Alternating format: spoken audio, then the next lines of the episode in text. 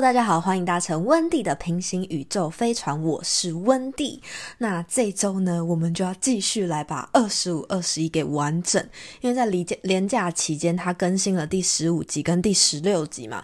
今年的年假，清明年假很爽诶，就是同时又有室内相亲的最后两集，然后跟二十五、二十一的最后两集，所以我今年的年假追剧追得非常的爽。但是呢，我们这一集还是要来面对现实一下，因为就是啊，不好意思，啪啪打脸了。对，就如果你有听我上一集的人呢，应该就是大家有听到，就是我说，我觉得他搞不好就是会最后。应该会合理化为什么金明彩他是姓金，有可能白一晨跑去跟他妈妈姓，但是并没有，就是从头到尾都没有这个姓金的男人存在。我们在最后也都不知道他是谁，我们只知道很难过的一件事情，就是我们的男女主角最后很遗憾的，他们就是彼此的遗憾，他们就是成为了彼此的遗憾了。好，但是其实我看完。看到第十六集的时候，我并不会特别觉得说，嗯，这个结局会让我有一种很不开心的感觉。我反反而反而反而，我反而就是有一种觉得，哦，对，就是哎，其实他这样的处理方式也是一个，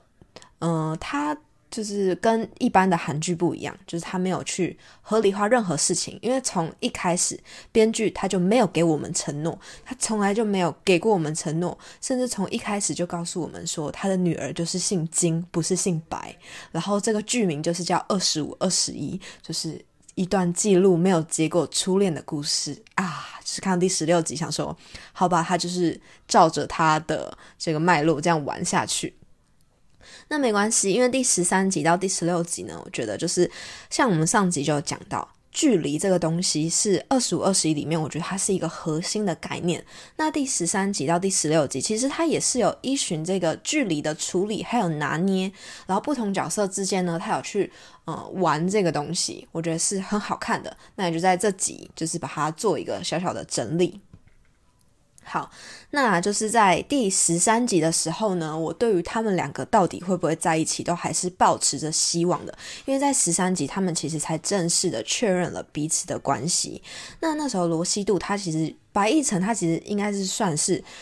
比较早去告诉西度说他喜欢他的人。可是之后呢，因为他自己的这个记者身份，加上罗西度的妈妈就是告诉他他自己和梁灿美教练的一个过去。所以让白一晨呢，他不断的去推开西渡，就是跟他说：“哎，我们可能不是那么适合这样子。”但是他们是其实彼此都是喜欢对方的嘛。那罗西度呢，她就是一个穷追不舍的女生，然后就是什么事情都直来直往，所以他就觉得，那我就是喜欢你啊，那你也喜欢我，为什么我们不能在一起呢？所以他就是一直追到白一晨的家门口，然后不断的不断的去戳他，然后。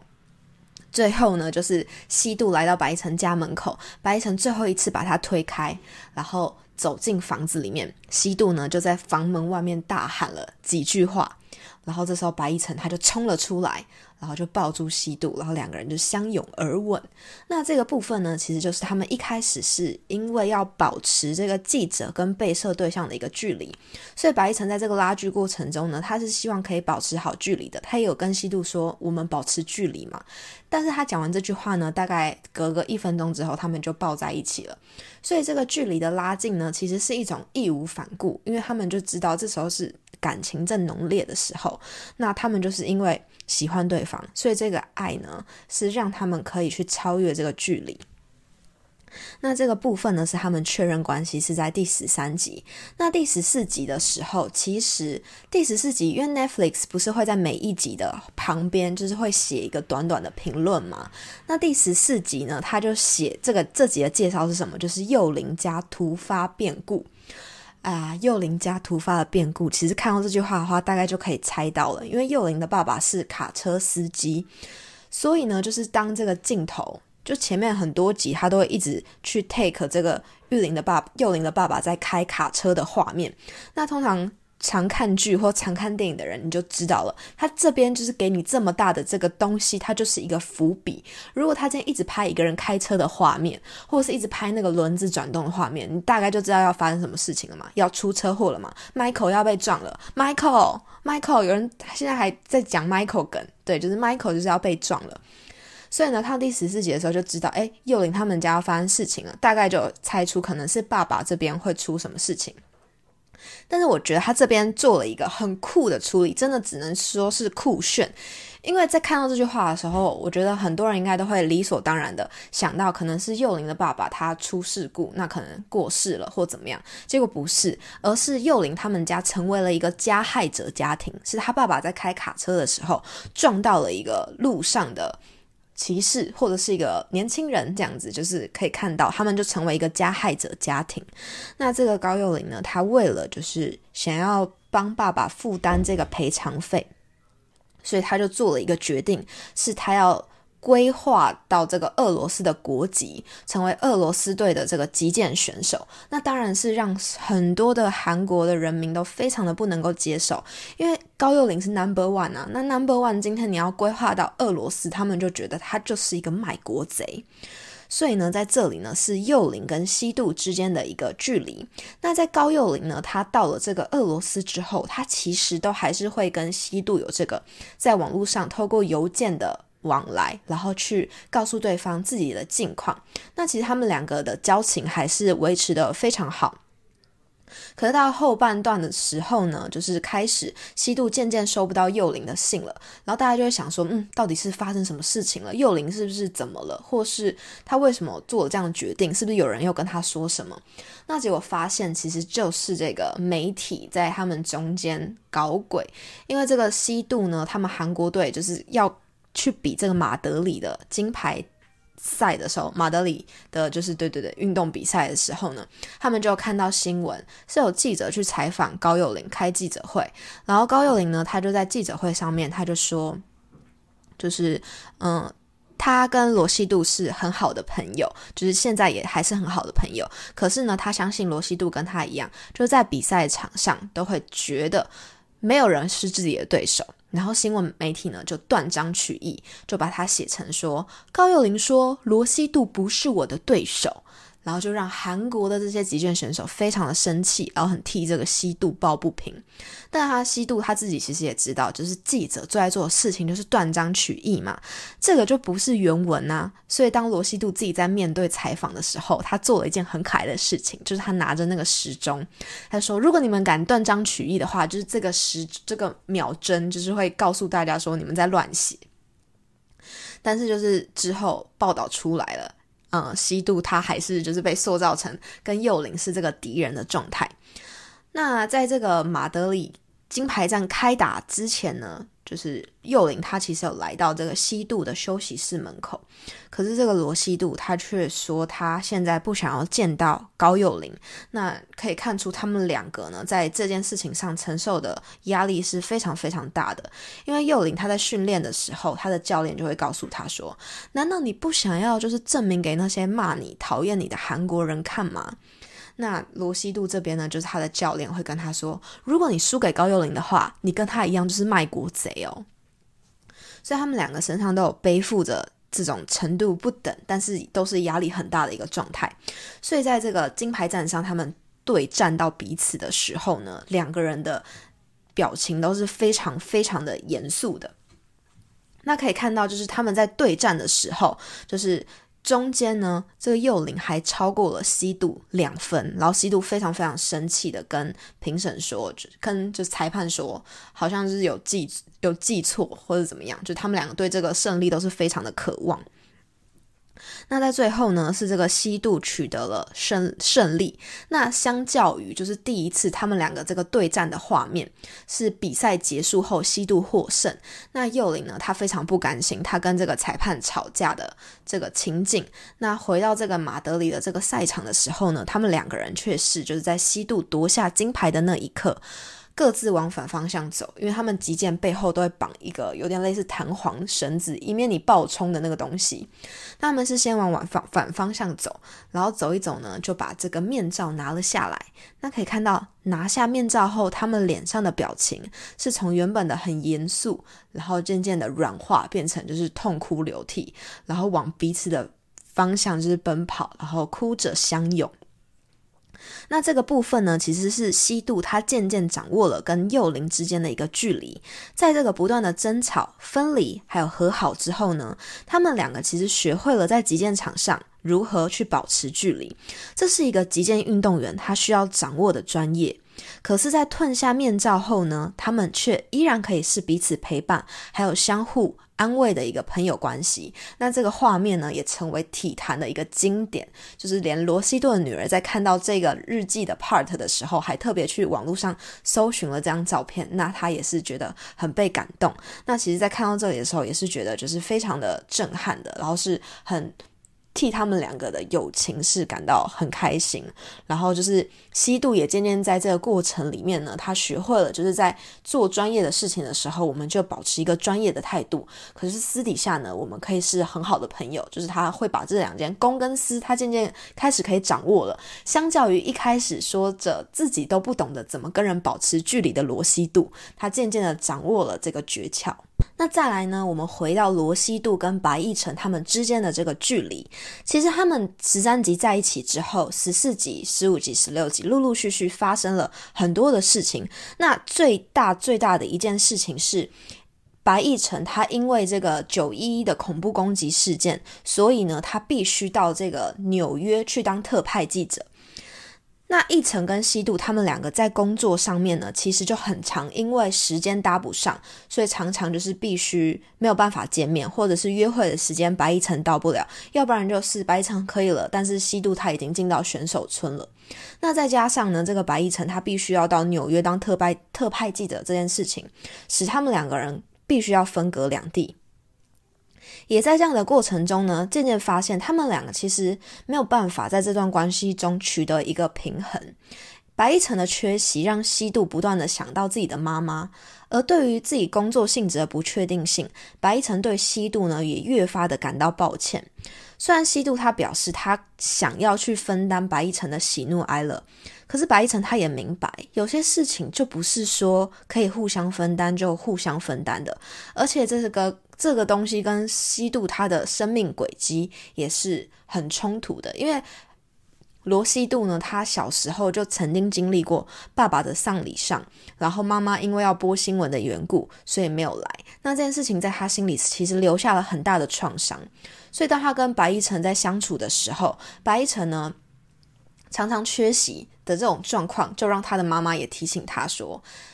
你身边已经有我这样的一个妈妈了，你确定你可以接受你的男朋友也是这样的工作性质吗？那就是如果在这样的状况下，就是必须一个人，就是要你会经历很多的无奈，然后你要原谅，然后你再忍受，再释怀，然后到死心这个过程，就他罗西度妈妈其实不希望他这样经历。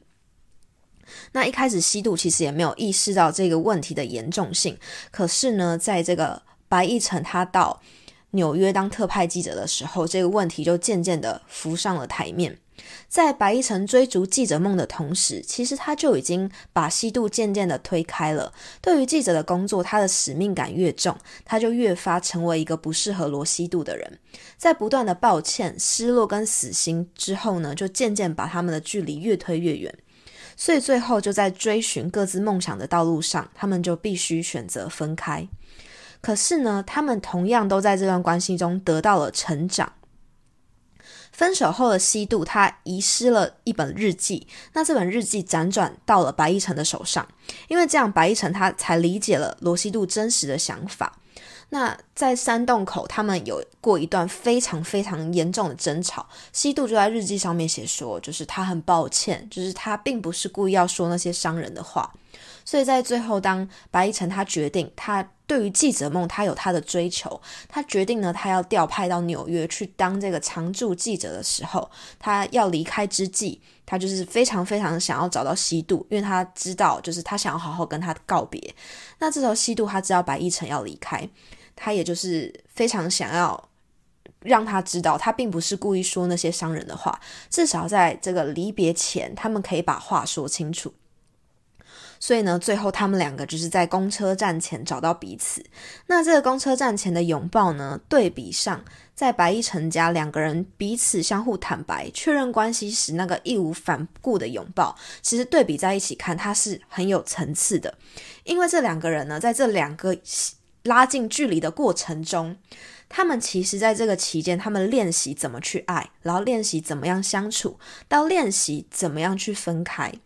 这其实也是一个想象跟现实之间的一个拉锯。在最后，他们也都坦然的直面了这个事实，就是不是不爱你，而是明白继续装作什么事也没有的爱你，其实是一种自私。所以在最后呢，他们才就是相拥着推开了彼此。那这个部分呢，其实我觉得他做了这个诠释，嗯，应该会让蛮多人有这样的一个共鸣的。就是虽然说初恋是一件很美好的事情，但是大部分的人的初恋都是带了一点青涩，然后有一点小遗憾的。那这个遗憾呢，就是投射在这个白亦辰跟罗西度的身上。那他们之间的分开其实是基于现实面，他们还是很喜欢对方的。可是因为没有办法，白一晨他追求的东西就是跟西渡他需要的相互违背了。那这个关系里面，他们也说了，就是我们都没有错，只是可能没有那么适合。好，在结局呢最后一集的时候，西渡他不见的日记本辗转回到了他的手上，因为就是在那个二手书店，然后白一晨交给那个老板，希望他可以代替他还给西渡。那就是因为二手书店要关了，所以这个老板呢就把这个日记交到交回到这个罗西渡的手上。那对于过去的这段感感情呢，其实罗西度他一直抱有一个遗憾，可以看到，就是当他的女儿问他说：“哎，你们之前去海边玩的那段回忆的时候，罗西度他竟然回是说：啊，什么？我有去过海边玩吗？我已经不记得了。”然后他女儿就很生气，就说：“你那时候你日记上还写的好像这件事情你会就是永远都不会忘记一样。”然后罗西度这时候他就回女儿一句话，他就说：“没有什么事情是永恒不变的。”其实看到这里的时候，大家应该多少都觉得，哎呀不妙，应该是他们不会在一起了。可是我们就是坚持着，就觉得，对，就是应该还有转机。可是事实就是没有，就是他因为有遗憾，所以他渐渐的去疏远了这段回忆，甚至呢，他是不敢去面对的。那这部剧就是最后的画面是罗西度，他停在了这个承载许多他青春回忆的这个隧道的一侧。在这个隧道呢，他跟这些小伙伴，还有就是白亦辰，他跟他这些好朋友，在这里经历过很多的喜怒哀乐。那就是他在站在这边，他就是回忆起了过往的很多时刻。那在这里呢，他也是见到了隧道另一侧，就是过去的白亦辰。然后罗西度呢，他就用力吸了一口气，然后迈开他的步伐，大步的走向他。话外音呢，就是说着：“白亦辰，对不起。”我好像把你晾在过去太久了。